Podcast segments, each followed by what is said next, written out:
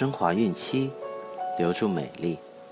大家好，这里是孕产期及产后五年专业护肤品牌卡夫索为您和宝宝提供的每日儿童故事。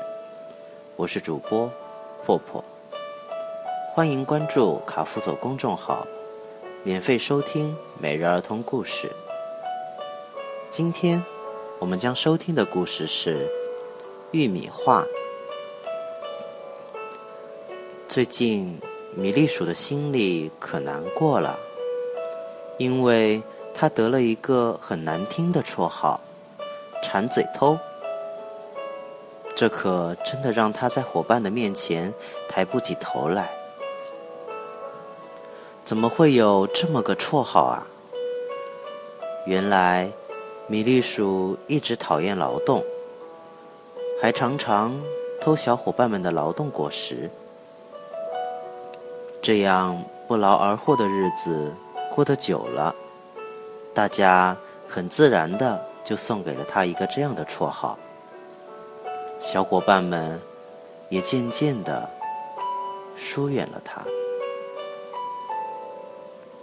米粒鼠心里很难过，孤单的他再也不想看到小伙伴们叫他一声“馋嘴偷”。然后立刻转身走掉的样子。就这样，他暗自下定决心，一定要改变自己。米粒鼠想起了去年偷来的玉米粒儿，就悄悄地把它们种在了地上。他从春天就开始忙碌，一直忙到了秋天。终于可以收获了。看着一个个小小的玉米粒儿变成了玉米地里累累的硕果，米粒鼠乐坏了。收好剥完的玉米粒儿，堆成了一座小山。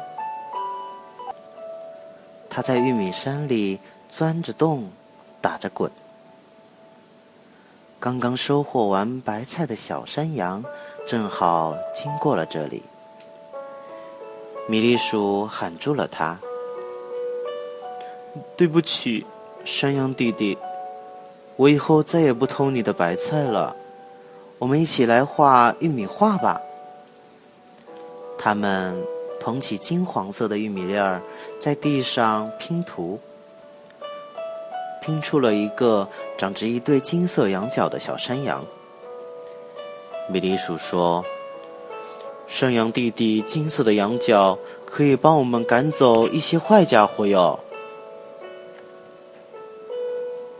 拔完萝卜的小白兔经过了这里，米粒鼠喊住它：“对不起，白兔妹妹，我以后再也不偷你的萝卜了。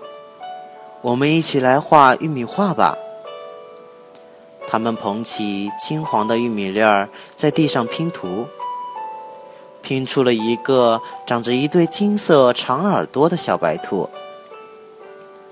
米粒鼠说：“白兔妹妹，金色的长耳朵可以听到好远好远的声音，我们在做游戏时就能躲过大灰狼的偷袭了。”刨完花生地的小松鼠。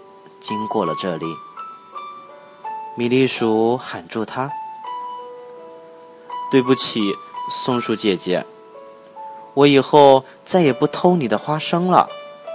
我们一起来画玉米画吧。”他们捧起金黄的玉米粒儿，在地上拼图，拼出了一个长着一条金色大尾巴的小松鼠。